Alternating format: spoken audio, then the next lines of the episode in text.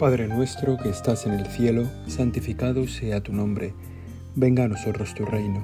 Hágase tu voluntad en la tierra como en el cielo. Danos hoy nuestro pan de cada día. Perdona nuestras ofensas, como también nosotros perdonamos a los que nos ofenden. No nos dejes caer en la tentación y líbranos del mal. Venimos en esta tarde, Señor, como siempre, para ponernos en tu presencia para escucharte y para pedirte, para poner nuestro corazón en tus manos y para coger en las nuestras el tuyo. Queremos estar a tu lado, Señor, para que ilumines nuestro corazón, para que podamos sentir tu presencia en los recovecos de nuestra alma y que veamos cómo iluminas cada una de esas oscuridades, que cada uno de esos pliegues que hay en nuestro corazón, los vas iluminando tú para ponerlos al aire, para sanarlos, aquello que está enfermo dentro de nosotros, para, bueno, para sentir tu presencia. Vienes a nuestro lado para que nos demos cuenta de que estás aquí, siempre con nosotros, que cumples tus palabras, que cumples tu palabra, que nos acompaña siempre. Y en este rato de oración, seguramente queremos traerte cada uno una petición, un deseo, una necesidad, un dolor de nuestro corazón o una alegría de nuestra alma, que aprovechamos ahora para decírtela, Señor. Te agradecemos esto, te necesitamos aquí. Te pedimos que vengas junto a nosotros o te pedimos que acompañes a esa persona que está sufriendo, quizá nosotros mismos que estamos sufriendo en este momento. Sabemos que nos que velas por nosotros, que nos cuidas, que de algún modo te haces presente, a veces directamente, a veces enviándonos a alguien que nos consuela, que nos cuida, que nos perdona, que se entrega por nosotros. Bueno, y de ese modo sentimos tu calor, tu presencia. Y en este día, Señor, queríamos agradecerte sobre todo el don de tu iglesia, la misión de tu iglesia en nosotros este pueblo de Dios al que pertenecemos, decimos tantas veces sin mérito de nuestra parte, porque seguramente nos hemos incorporado a Él sin tomar ninguna decisión. Quizá, quizá alguno ha tenido que, que tomar la decisión de bautizarse, de hacerse católico, de incorporarse a la iglesia. Quizá alguno de los que estamos rezando en este momento pues tuvimos que hacer esa decisión puntual en nuestra vida. Pero en general nosotros, Señor, porque tú lo has querido, porque conocías nuestra debilidad y nuestra poca enjundia, lo has puesto tan fácil que nos incorporemos a la iglesia. Tan fácil que estemos a tu lado, tan fácil que podamos acercarnos a la Eucaristía, al sacramento del perdón, tan fácil que podamos rezar con estas meditaciones. Como conocías nuestra blandura, has decidido sostenernos tú. Esta iglesia a la que pertenecemos, como digo, sin mérito por nuestra parte, y en la que lo que simplemente aportamos es nuestro deseo, nuestro deseo de perseverar, de ser fieles. Que te pedimos que aumentes en nosotros, que seamos, Señor, no solo unos miembros pasivos de la Iglesia que están aquí a recibir, sino miembros activos de la Iglesia que están aquí para dar, para sostener, para hacer avanzar, para acompañar. Haznos, Señor, miembros fuertes de tu Iglesia, conscientes de nuestra debilidad, de que no sabemos mucho, de que no tenemos una fe muy poderosa, conscientes de que tenemos una debilidad notable, sabedores de que muchas veces nuestro pecado no nos lo quitamos de encima y seguimos teniéndolo ahí, y a veces casi lo consentimos o dejamos la lucha para otro día, pero somos miembros de este pueblo. Miembros de este pueblo que nos sostiene y miembros de este pueblo al que también nosotros tenemos que sostener.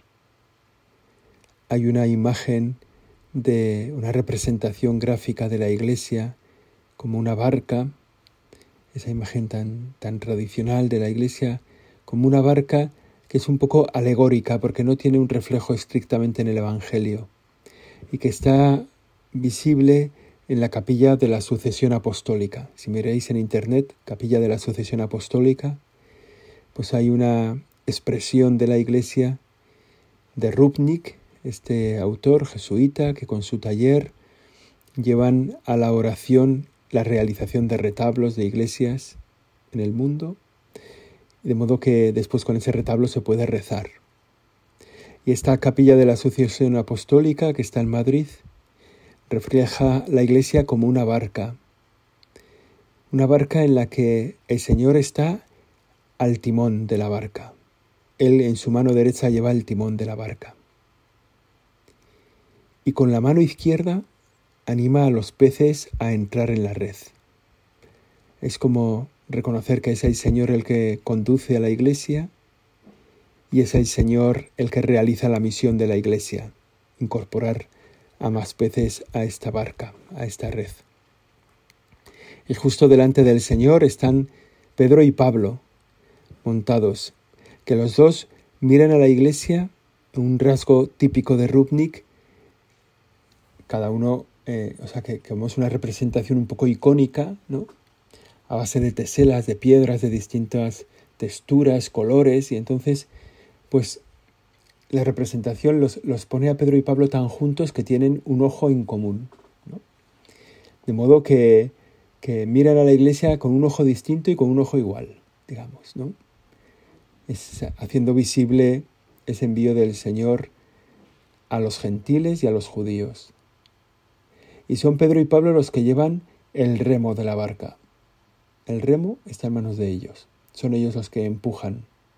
El timón es Cristo, el remo que impulsa es Pedro y Pablo.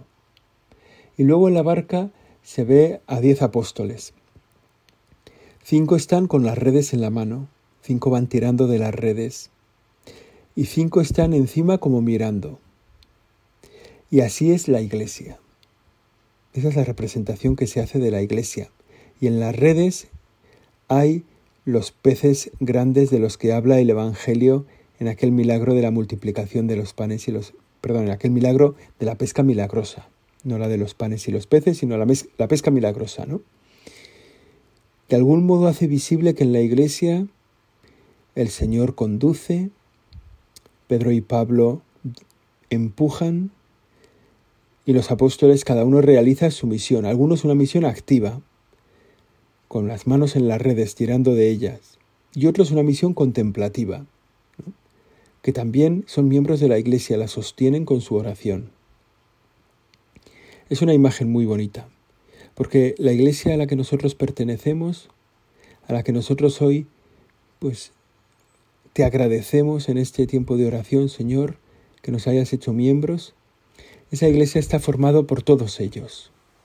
Cristo como cabeza, nosotros como cuerpo, cada uno con una misión de empujar, de gobernar, de regir, de enseñar, de santificar, unos más en la vida activa, en el apostolado concreto, en la misión, en las catequesis, en el anuncio del Evangelio, en la predicación, otros sosteniendo la misión en la oración, y nosotros también en esa barca, ¿no? Nosotros podemos ver, vernos reflejado, ¿no? Bueno, ¿yo quién soy aquí? Bueno, a lo mejor soy el último pez que ha entrado en la barca, ¿eh? a lo mejor soy el único, el último que se ha incorporado y soy el más débil de todos y, y no puedo hacer más que estar. Bueno, pues, pues si no puedes hacer más que estar en la iglesia, también tienes un lugar. También tienes un lugar aunque no puedas hacer nada. También tienes un lugar incluso aunque estés herido, aunque seas un poco lastre para la vida de la iglesia. No te preocupes, no te desenganches. No pienses que en la iglesia no hay sitio para ti porque eres un desastre.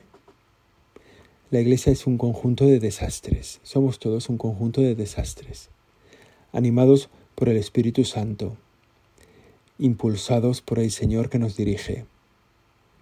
Aunque seas un desastre, no abandones la barca de la iglesia porque tenemos sitio para los desastres, como yo y como tú.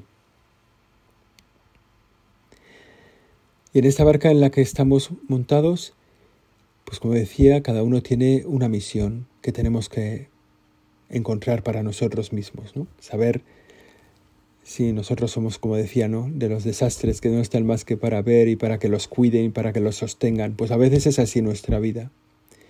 Estamos en la iglesia para que nos cuiden, ¿no? Porque nuestra fe, nuestra alma depende de un hilo, depende de, se sostiene de puro globo.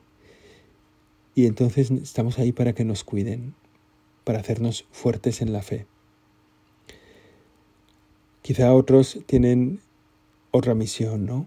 Más activa en la misión y pueden comprometerse, a lo mejor en lo material, ¿no? Pues ayudan en, en, el mantenimiento de la parroquia o en el sostenimiento de una actividad apostólica o otros la mantienen, la sostienen también espiritualmente, ¿no?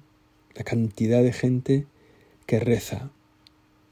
De hecho, son los que sostienen la vida de la iglesia los que la sostienen con la oración, con el pequeño sacrificio acogido y acometido por amor de Dios, por amor a Dios, con el silencio de un monasterio en un claustro, con la vida entregada, escondida con Cristo en Dios.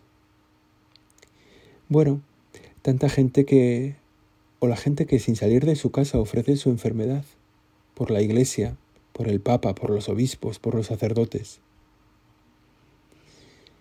Ojalá que en este tiempo de oración, delante de ti, Señor, ilumines cuál quieres que sea nuestro sitio en la iglesia, nuestro lugar en la iglesia. ¿Dónde quieres que vayamos? ¿Dónde quieres que apoyemos, que nos entreguemos? Quizá puede ser en la vida activa, en la vida apostólica, o quizá en la vida de caridad, en el servicio a los pobres, a los necesitados. Tantos lugares en la vida de la Iglesia. Al mismo tiempo, en esta Iglesia que te agradecemos, Señor, a la que pertenecemos por tu misericordia, en la que nos sostenemos por la acción del Espíritu Santo, en la que buscamos un lugar donde servir mejor la misión que nos has confiado a este pueblo de Dios. Al mismo tiempo vemos en esta barca como llena de agujeros, ¿no? Llena de pequeños agujeros. De hecho, cuando decíamos que incluso los desastres tenemos un sitio, los más desastrosos tenemos un sitio en la barca, en esta barca tienen sitio hasta los agujeros. Los agujeros por los que entra agua en el casco de la barca y, se bambolea y se, y se queda como un poco lastrada, un poco bueno, hasta los agujeros tenemos sitio en la barca. Porque sabemos que esta barca no, no se puede hundir. Porque esta barca puede llegar al nivel de flotación, ¿no? Con agua hasta el borde y no terminar de hundirse. Una vez me tocó rescatar una barca en un río que habíamos conseguido casi hundir. O sea, se había ido llenando de agua, se había ido llenando de agua y se quedó pues prácticamente hundida, ¿no? De hecho, se, se bamboleó y entonces ya eh, se puso en pico y ya empezó a hundirse. Y a mí, porque estaba en el agua y porque estaba el que más cerca, después de haber hecho mil perrerías a la pobre barca, entre todos los que estábamos en aquel río, pues como estaba cerca me tocó sumergirme y empujarla hacia arriba con todas mis fuerzas sin hacer pie hasta conseguir ponerla horizontal. De modo que la barca estaba llena de agua quedaban dos centímetros de barca sin agua, pero ya estaba horizontal. Entonces ya después nos tocó ir achicando, achicando agua, achicando agua, toda la que tenía dentro, sin, sin moverla mucho para que no le entrara ni una gota más. Y conseguimos sacarla a flote. Y me quedó un poco la idea de que es fácil hundir una barca, que es fácil hundir una barca, pero que en la vida de la iglesia por agua que tenga la barca dentro, por agujeros de que esté llena, nadie la conseguirá hundir. Vivimos en esa tranquilidad, en esa serenidad. Y hoy contemplando esta iglesia, contemplando esta barca en la que vivimos, la contemplamos también como una madre que está al cuidado de cada uno de nosotros. La iglesia tiene muchas imágenes, ¿no? Una es la imagen de una imagen poderosa de la iglesia es la iglesia como madre y maestra. Una madre que es la que crea el hogar. A veces suelo pensar que una familia está unida, permanece mientras está la madre. La madre es la que crea el hogar, la que crea el fuego, la que enciende cada mañana el fuego y sostiene aquella casa unida. Aunque un hijo se vaya lejos, aunque un hijo desprecie el hogar, aunque el marido pues no, no, no sea muy cariñoso en la acogida de los hijos, aunque bueno, mientras está la madre, aquella casa es un hogar. Y nuestra Madre la Iglesia ha creado para nosotros un hogar, una casa de acogida, una barca segura que no se puede hundir. Ha creado para nosotros un hospital de campaña, como le gusta decir al Papa Francisco, donde cada uno tiene una función. Hoy te agradecemos esta Madre, esta Maestra, que nos enseña a cada uno de nosotros qué es nuestra fe, cuál es nuestra fe. No solo nos la enseña, sino que también nos protege en la fe. ¿no? Hace que esta fe no se debilite, hace, que la iglesia hace que la fe no quede dañada, no quede destrozada, no quede herida. De la misma forma que el Señor no permitió que la barca en la tormenta quedara dañada, sino que se despertó y mandó parar la tempestad. De la misma forma, con el mismo criterio, en este tiempo el Señor sostiene la iglesia y no quedará dañada, no quedará hundida. A veces leemos las noticias de los periódicos o de los blogs digitales que van señalando cómo a la iglesia le queda nada de tiempo, porque viene el cisma, porque viene la secesión, porque viene, yo qué sé, ¿no? Tantas cosas que, con las que se amenaza la vida de la iglesia. Y a veces lo que se nota un poco es falta de fe. O sea, se nota un poco los gritos de los apóstoles diciéndole al Señor, Señor, Señor, que hay una tormenta muy grande y, y, y tal, ¿no? Y cómo el Señor se levanta y les trata con una cierta dureza, pero qué poca fe tenéis, qué poca fe. Miráis los acontecimientos de la barca como, como si no fuera un lugar de la presencia de Dios, como si en esta iglesia nuestra el Señor no tuviera el papel protagonista, no llevara el timón, como si en esta iglesia nuestra los apóstoles Pedro y Pablo estuvieran remando en direcciones contrarias y empujando la barca hacia el acantilado.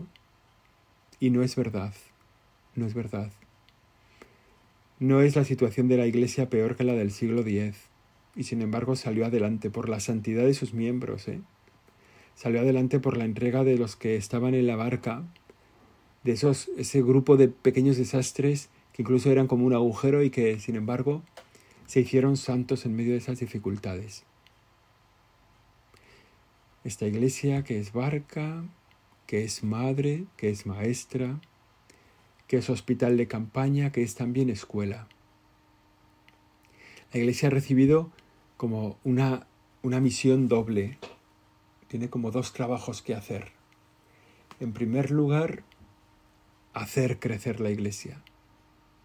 La iglesia tiene como misión generar, engendrar nuevos hijos de Dios.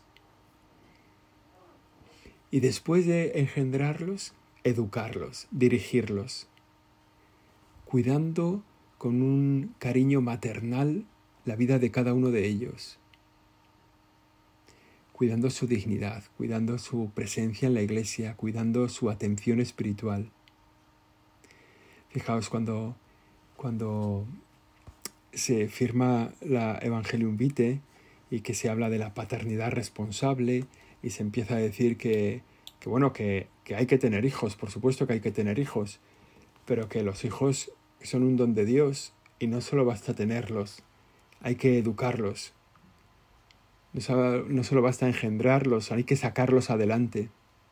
Pues exactamente con el mismo criterio, Jesucristo confía esta misión a la iglesia. Con el mismo criterio es, no se trata solo de engendrar hijos de Dios en la iglesia, se trata también de educarlos, de dirigirlos, de protegerlos, de sanarlos, cuidándolos con ese amor maternal, sabiendo que en cada uno de ellos, en cada uno de los hijos de Dios en la iglesia, pues hay una infinita dignidad. Y a eso dedica su vida la iglesia, o a eso la tiene que dedicar. Por eso con nosotros, que como digo, pues estamos aquí dentro y estamos más o menos haciendo nuestro papel o, o descubriéndolo todavía. Igual todavía estamos en esa parte de nuestra vida que es qué es lo que Dios quiere de mí. Igual estamos todavía diciendo yo qué tengo que hacer aquí.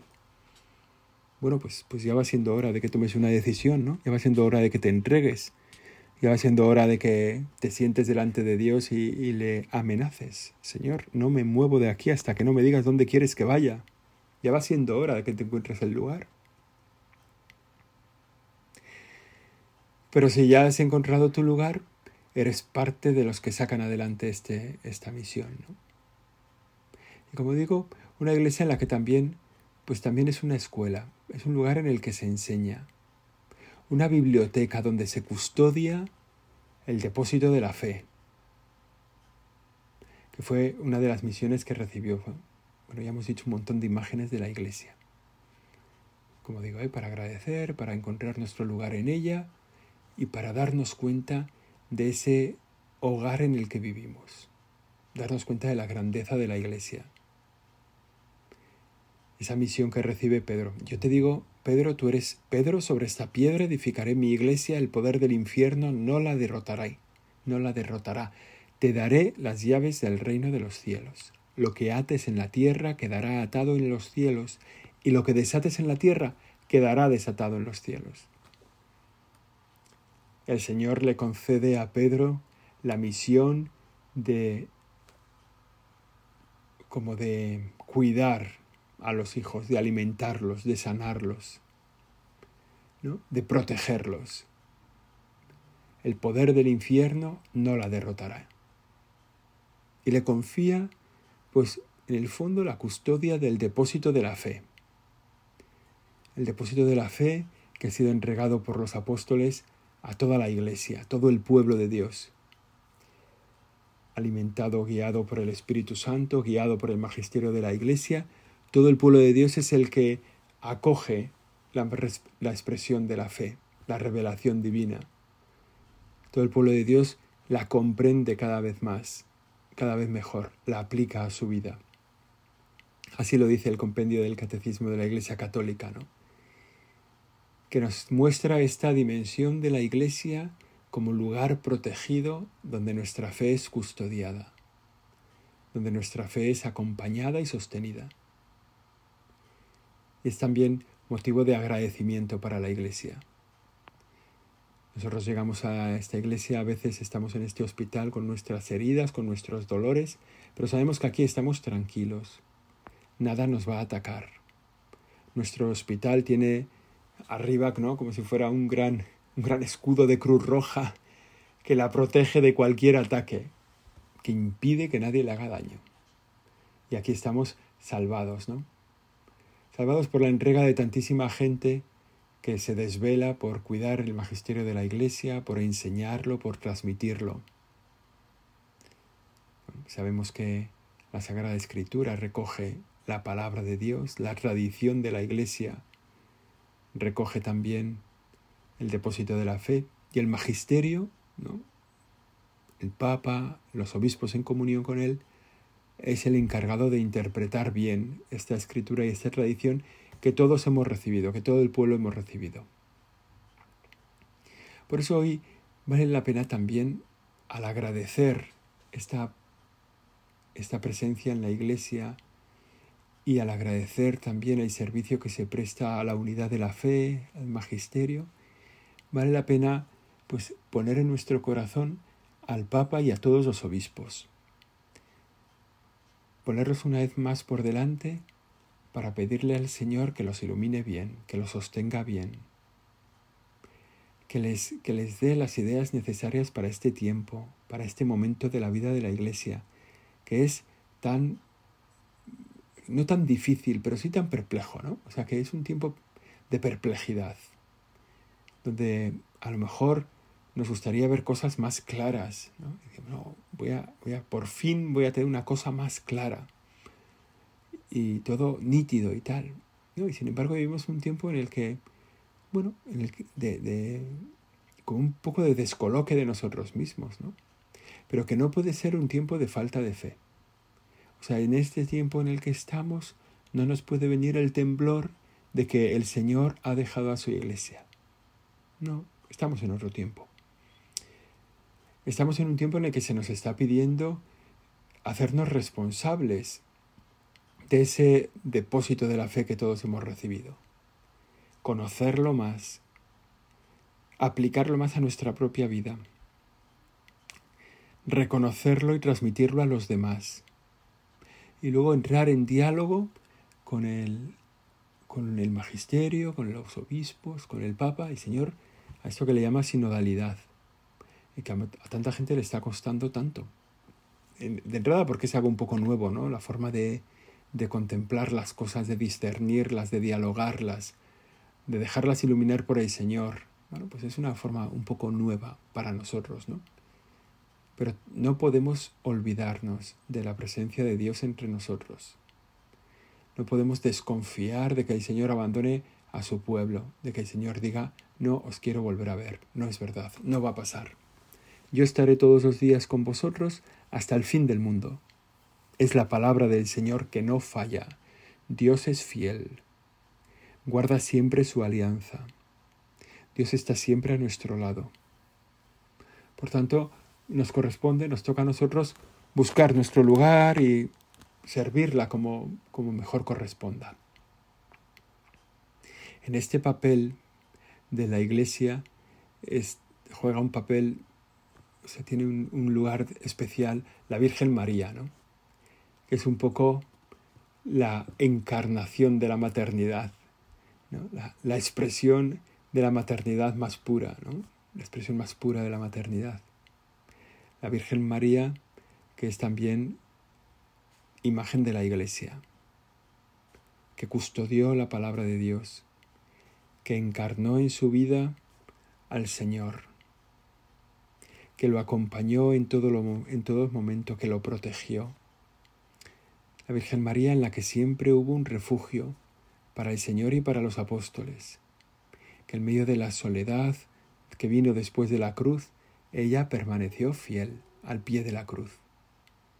La Virgen María, esta imagen de la Iglesia, que nos, que nos hace ver los rasgos que encontramos en esta Madre nuestra, que es la Iglesia, lo que podemos esperar de ella, para seguir viviendo en paz, serenamente, conscientes de nuestro papel, conscientes de nuestra misión, conscientes de nuestra entrega, de la necesidad de una entrega mayor en esta Iglesia, y al mismo tiempo serenos y tranquilos porque estamos acompañados por el Señor y sostenidos por el Espíritu Santo. María nuestra Madre nos enseña a ser miembros de esta iglesia, parte de esta iglesia, que nos enseña a ser agradecidos con esta iglesia, que también es Madre y que da la vida por cada uno de nosotros. Dios te salve María, llena eres de gracia, el Señor es contigo. Bendita tú eres entre todas las mujeres y bendito es el fruto de tu vientre Jesús. Santa María, Madre de Dios, ruega por nosotros pecadores, ahora y en la hora de nuestra muerte. Amén.